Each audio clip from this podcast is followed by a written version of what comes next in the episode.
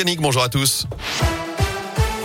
Et on débute avec vos conditions de circulation dans la région. Ça se passe bien actuellement. Simplement un léger ralentissement vous signalez sur l'A47 entre Lyon et saint dans le secteur de Rive de J avec des travaux dans le secteur. Des ralentissements aussi à l'entrée du tunnel sous Fourvière sur la M6 en direction de Marseille pour la traversée de Lyon. Pour le reste, c'est fluide dans la région. À la une ce lundi, c'était le procès de l'année même du siècle pour certains. Celui de Nordal Lelandais qui s'est achevé vendredi à Grenoble. Il était en tout cas hors norme à cause d'abord de la gravité des faits, le meurtre d'une enfant, mais aussi de la personnalité de l'accusé ou encore de l'enquête qui a vu la création d'une cellule spéciale pour voir si certaines affaires non élucidées pouvaient être attachées à Nordal Lelandais. Et puis lui, la taille du procès. Trois semaines d'audience, des dizaines de témoins, des centaines de journalistes, mais aussi un public nombreux et assidu. Chaque matin, une longue file se formait devant le palais de justice pour avoir une chance d'entrer dans la salle d'audience. Et il fallait être bien matinal, comme le raconte Antoine, étudiant en droit grenoblois. Faut se lever tôt. Les premiers matins, j'étais là à 4 heures. Au fur et à mesure, les gens connaissent l'astuce, donc ils viennent à 4 heures, ce qui nous oblige, nous, à venir à 3 heures, ainsi de suite, de plus en plus tôt. Moi, je suis étudiant en droit, donc euh, déjà d'un premier aspect, euh, forcément, euh, étant donné qu'on fait du droit pénal, on, veut illustrer un petit peu nos cours avec cet aspect pratique. Et puis euh, voilà, il y a cette envergure justement du procès. c'est une manière également de, soutenir la famille. Donc c'est un tout.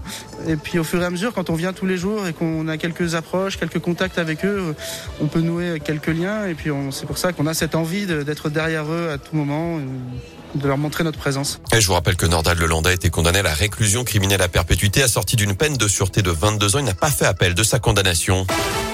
Dans l'actu également, une station de ski encore fermée aujourd'hui dans la région. Il s'agit du domaine nordique de Surlian, au Grand Colombier dans l'Ain. Que cette scène insolite, ce week-end, un automobiliste a emprunté une piste au volant de son 4x4 pour éviter un contrôle des gendarmes. Il était ivre, il est resté bloqué selon le progrès.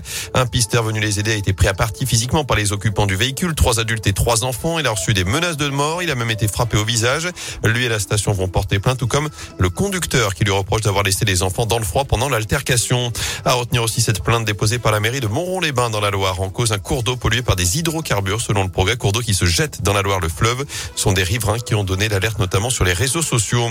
Le retour des sourires à l'école alors que les enfants de la zone B sont retournés en classe ce matin. Un nouveau protocole sanitaire entre en vigueur aujourd'hui en primaire. Chez nous, ce sera lundi prochain avec la fin notamment du port du masque en extérieur, la fin également des attestations sur l'honneur pour les parents et puis la fin aussi la semaine prochaine des trois tests obligatoires pour les enfants en cas contact. Il n'en faudra plus qu'un nécessaire à J 2.